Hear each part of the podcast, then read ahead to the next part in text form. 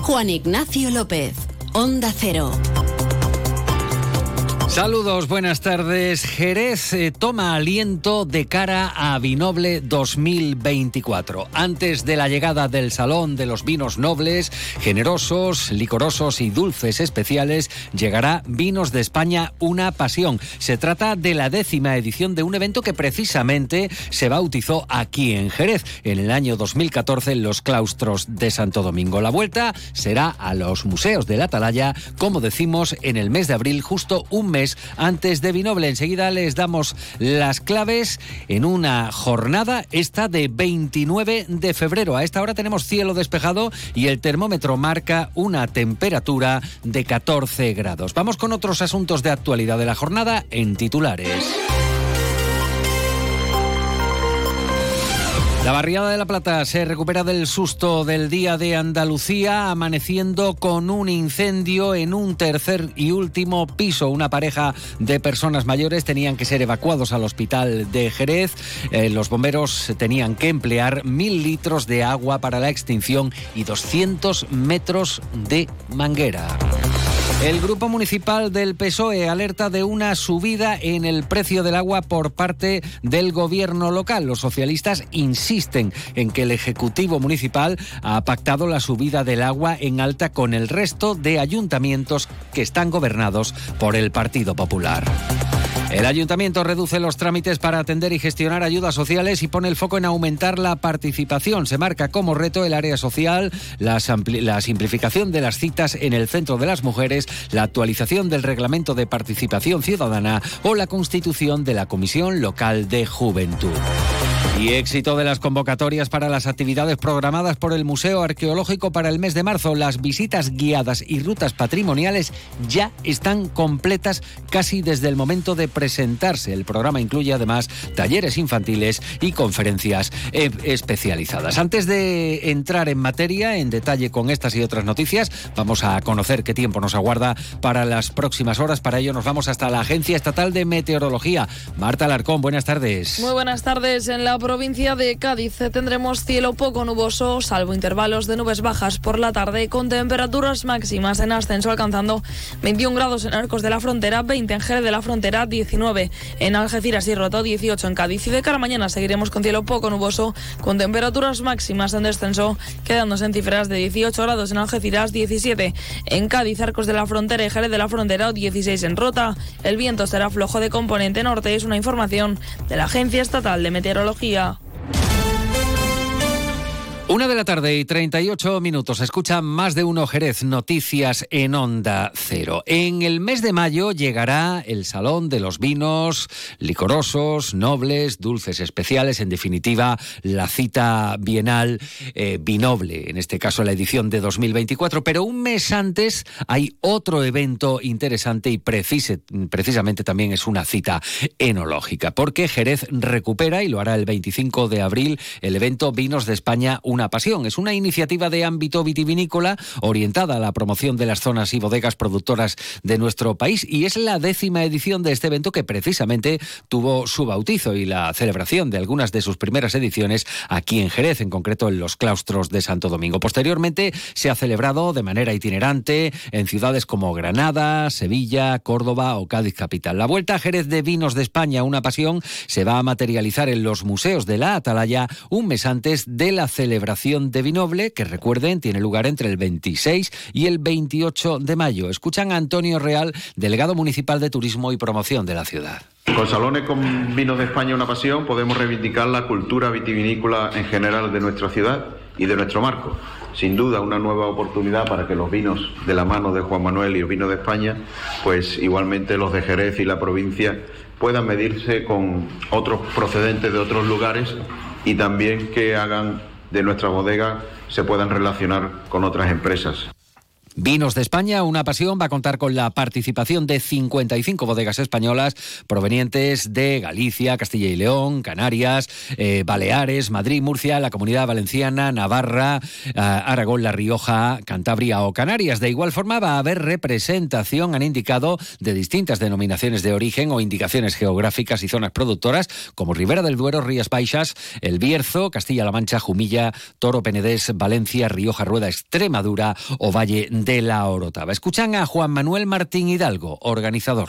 Al final es realmente aglutinar toda la maravilla de riqueza vitivinícola que tenemos en este extraordinario país poner en valor las circunstancias, las realidades, la manera de entender, de elaborar diferentes zonas productoras, terruños, variedades y traerlas aquí a casa. Y eso fue lo que hicimos hace 10 años. Y por eso estamos en, esta edición tan especial, pero el encuentro evidentemente está abierto a todo, ¿no? porque aglutina y, reconoce pues, desde aficionados evidentemente hasta profesionales, restauradores, vinotecas, distribuidores, o sea, es poner en valor toda esta cultura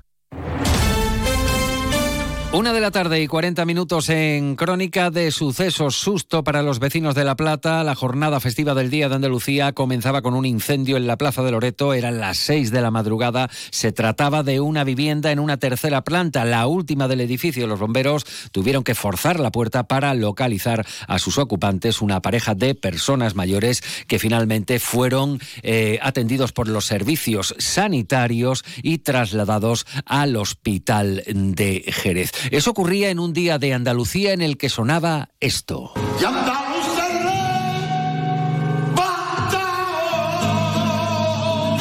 José Mercé, acompañado a la guitarra por otro jerezano, Antonio Higuero. Mercé ya es hijo predilecto de Andalucía. Ayer, el Palacio de San Telmo en Sevilla fue escenario del Pleno Institucional eh, para conmemorar el 28 de febrero y hacer posteriormente en el Teatro de la Maestranza entregas de galardones y distinciones, entre ellas a dos jerezanos. De un lado, José Mercé, eh, de quien destacaba el presidente andaluz, Juanma Moreno, que ha llevado la palabra a su más bella expresión, que es pronunciar y cantarla en andaluz y hacerlo con la verdad y la grandeza con la que lo hace. La verdad que ha sido una gran sorpresa, ¿no? Es muy grata además, pero no, si te digo la verdad yo no me lo esperaba. Yo eh, ahora recientemente en Nueva York, he llegado ayer y la verdad que, que bueno, cuando me llaman de la Junta de Andalucía, eh, se me pone el presidente, yo creía que era una broma de nuestros compañeros que estábamos todos allí en Nueva York y bueno, era las 5 menos 20 de la mañana, ¿no? Terminamos de, actuar en el Cabinet Hall del, de Nueva York. Nada menos. Eh, se trata del tercer año consecutivo en el que de nuevo un jerezano, en este caso José Mercé, ha sido elegido como hijo predilecto de Andalucía, después de Lola Flores y Manuel Alejandro. E importante reconocimiento también a otro jerezano, al fundador de la Real Escuela Andaluza del Arte Ecuestre, creador del espectáculo Cómo bailan los caballos andaluces, el rejoneador Álvaro Domecq Romero en la categoría de proyección de Andalucía. Eso fue ayer en la Junta de Andalucía y la Junta de Andalucía hoy ha venido a Jerez, en concreto para otorgar al ayuntamiento el premio Andalucía Más Social en reconocimiento a la innovación en servicios sociales. Lo ha destacado esta mañana la consejera de Inclusión Social, López, Loles López, aquí en Jerez. Siguiendo la convocatoria ha estado José García Serrano. La consejera Loles López ha subrayado que los proyectos innovadores en materia de servicios sociales han llevado al jurado de estos galardones a reconocer al ayuntamiento de Jerez por su gran trabajo. Entre los proyectos impulsados por el consistorio destaca una iniciativa como el triaje electrónico para el ámbito social, similar al de los hospitales, que han contado con una subvención de la Consejería para la Transformación Tecnológica y para proyectos pilotos de innovación social de 285.000 euros. Así lo ha apuntado Loles López. Eh, el jurado de los premios Andalucía Más Social ha decidido que Jerez será galardonada como institución en esos premios que se celebrarán precisamente en Cádiz en el mes de abril por ser uno de los ayuntamientos más emblemáticos en los servicios sociales. Seguimos eh, una de la tarde y 44 minutos. El Centro Municipal de Información a las Mujeres, aquí en Jerez, realizó en el segundo semestre de 2023 419 servicios a mujeres, con un total de 1.090 atenciones. En el caso de mujeres atendidas por violencia de género, fueron unos 200 casos, 515 atenciones. En este segundo semestre del pasado año se atendieron y tramitaron un total de 47 notificaciones del sistema Biogen. Se ha contabilizado 16 nuevas altas en el servicio de teleasistencia y eh, existen 78 usuarias activas. Susana Sánchez ha recordado la constitución del nuevo Consejo Local de las Mujeres, destacando el compromiso municipal de dar más contenido a este Consejo, promoviendo su participación en todos los momentos del diseño de las políticas de igualdad. Los datos trimestrales nos indican que tenemos que seguir trabajando mucho como sociedad para erradicar la violencia machista y, por supuesto, en la atención a las mujeres que puedan verse en situación de vulnerabilidad y peligro. Los datos demuestran que el número de denuncias está aumentando. A finales del tercer trimestre se han presentado en Jerez 834 denuncias por violencia de género, y un centenar más que en el mismo periodo del año anterior. Y más datos desde los servicios sociales. En este semestre se han atendido a más de 10.500 familias y a más de 40.180 usuarios. Cambiemos de asunto. En política municipal, el Grupo Municipal del PSOE reitera el anuncio de la subida de la factura del agua pactada, dicen, entre los ayuntamientos gobernados por el Partido Popular. El portavoz socialista José Antonio Díaz asegura que la alcaldesa María José García Pelayo ha pactado la subida del agua en alta con el resto de ayuntamientos gobernados por el PP. Advierten los socialistas que en Jerez esta subida será mayor, incluso, primero decían duplicando, después triplicando la factura. Díaz insiste en que la subida de la factura del agua es una decisión unilateral del PP y de la alcaldesa. Al tiempo manifiestan desde el Grupo Socialista que tienden la mano al gobierno local para acordar no subir los impuestos, no subir la factura del agua. Desde el PSOE queremos alertar que el gobierno de la señora Pelayo está orquestando la mayor subida de la factura del agua de la historia de nuestra ciudad. Estamos ante el mayor impuestazo al bolsillo de los jerezanos y jerezanas y la alcaldesa prometió no subir los impuestos y ahora va a duplicar la factura del agua. Nosotros le tendemos la mano para no subir la factura del agua. Ahora bien, si la sube, estaremos en contra.